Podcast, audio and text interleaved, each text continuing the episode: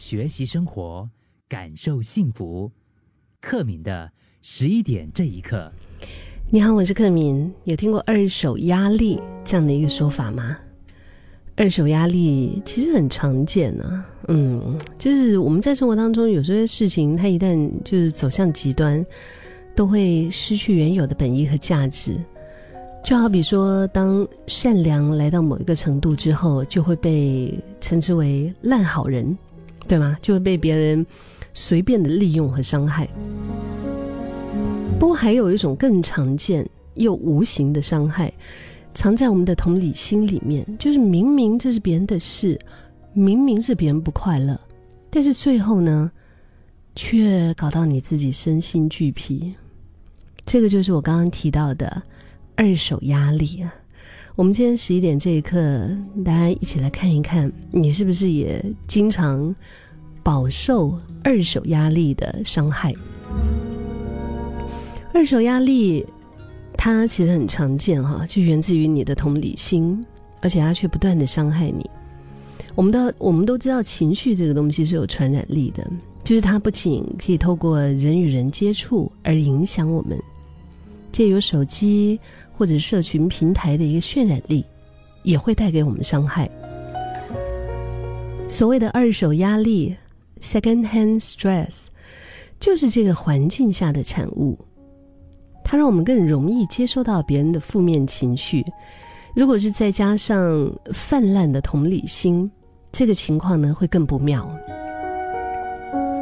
具体来说，二手压力就是我们承担别人的痛苦就对了，就是别人跟你讲我这边有问题，那边有问题，我这个很烦，那个很烦啊，然后因为你很有同理心，所以你也承担了他的痛苦，或者是说帮助别人而感觉到。精疲力尽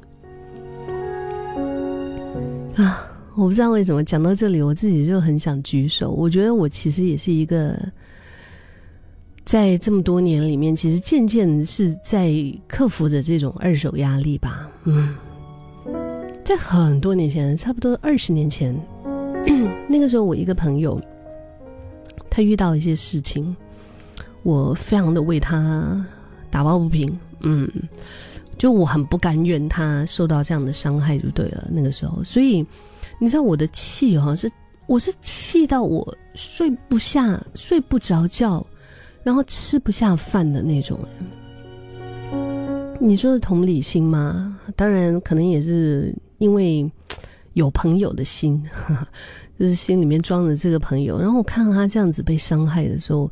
他还没什么，他就他好像也觉得就是哎呦任人宰割的时候，我我当时我那个时候我是真的很难受啊，真的很难受。好像这个他也是一个比较典型的，就是这种二手压力，因为对方其实很不快乐那段时间，他就有跟我分享很多他在感情里面遇到的一些问题。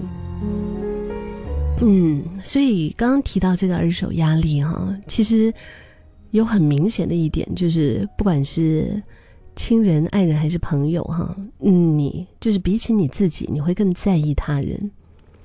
当你发现你自己过度的在乎别人身上的情绪啊，或者健康的时候，你就在面临着二手压力。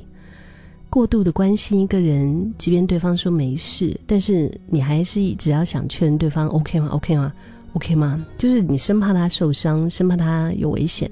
嗯，所以这个就很典型的，你处在二手压力当中。而饱受二手压力的人，通常不知道自己为什么不快乐，就很难形容自己的情绪，很难表达出自己究竟遇到了什么问题。就算问他们：“哎，你不快乐的原因到底是什么？或者你的压力来自于哪里？”他们也很难给出一个明确的答案。就看不见自己的问题，却过度在意别人的问题。二手压力它会怎么样呢？它会带给我们很焦虑的感觉。如果你常常在焦虑的时候，你也要自己留意一下，是因为你的事情，还是你周围的人，对吗？就那种焦虑感啊，然后你就感觉到很压力，然后你就会对一些事情提不起劲儿，就失去了生活的动力。比如说，你不不想上班呐，你没有办法专心的做一件事，你很难完成某一件事，甚至是有一种快要啊。喘不过气的感觉，嗯，就是对生活中的人事物开始不再有热情。这个也极有可能，这些反应是源自于二手压力。而更严重的情况是，二手压力它开始会转化我们心理上或者身体上的问题，像是抑郁啊、疲劳啊，以及身心都非常的累，身心俱疲，甚至会出现莫名的头痛、情绪异常低潮的沉重啊。其实这些都是不容忽视的一些警讯呢。心理学家其实有特别建议。就是说，我们在面对二手压力这个东西，最好的方式哈，就是为自己设下一个界限。像我们这位听众幺五六七，他说：“Me too, I also a lot of second-hand stress。”因为你没有界限呐，别人想要在你身上倒垃圾，对吗？别人想要炸你，你都让他们来，嗯。当然，就是我觉得跟很亲的人之间也是可以设下界限的，因为这个是让他们知道怎么样可以更好的爱你。不然的话，到最后你自己会累晕了，很有可能你会从这一段关系里面放弃。那这个不是你们两个想要的。刚刚说到心理学家提到的这个，面对二手压力，其实非常好的一个方式是要为自己设下界限。就是你要有那个界限，你清楚的在关系里面设下自己的原则和限制。如果你不能好好的照顾好自己，那就先不要花时间思考该怎么帮助别人，就多关心自己一点，允许自己自私一点。那不要谁的忙都帮，因 为你又不是救主，对不对？像我之前跟我的两个好闺蜜啊，因为我们在一个就是有一个 WhatsApp 的群组哈。那他们他们两个就是可以聊得很火，而且他们大部分的聊都是发语音，所以有时候你知道，我可能在一个录音，可能我值班，可能我开会，可能因为其他的一些原因啦，辅导啊或者什么，没有办法马上看电话那种。有时候一看到电话哦，那个我电话不停的震动，哎，就是可能就有一次比较严重的是。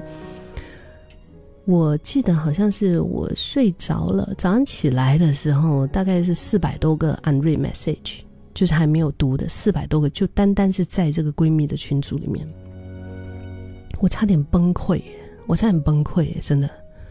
然后我因为，但是他们不会生我的气，嗯，因为我有跟他们分享过我的界限，我有告诉他们说，其实如果有什么紧急的事情，可以直接打给我或者直接找我呀。嗯，因为在群组的，我真的会很容易就错过的，而且我不一定有时间回去翻去之前一个一个的听，一个一个的看，所以可能有时候我会让他们觉得我忽略了他们，但是情况并不是这样。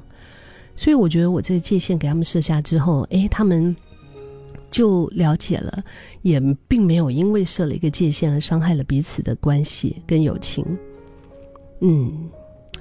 然后另外一点呢，心理学家也在这个东西当中特别提到一个，他说饱受二手压力的影响的人呢，其实是不适合长时间一个人独处，因为这很容易因为伴随而来的寂寞而加剧问题的严重性。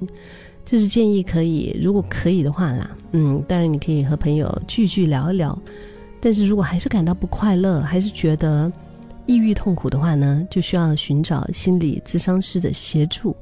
才有机会改善、重拾健康的生活。我也看到了有些听众在陆陆续续的跟我分享他们自己在经历的一些事哈。我们先听一首歌，稍后回来。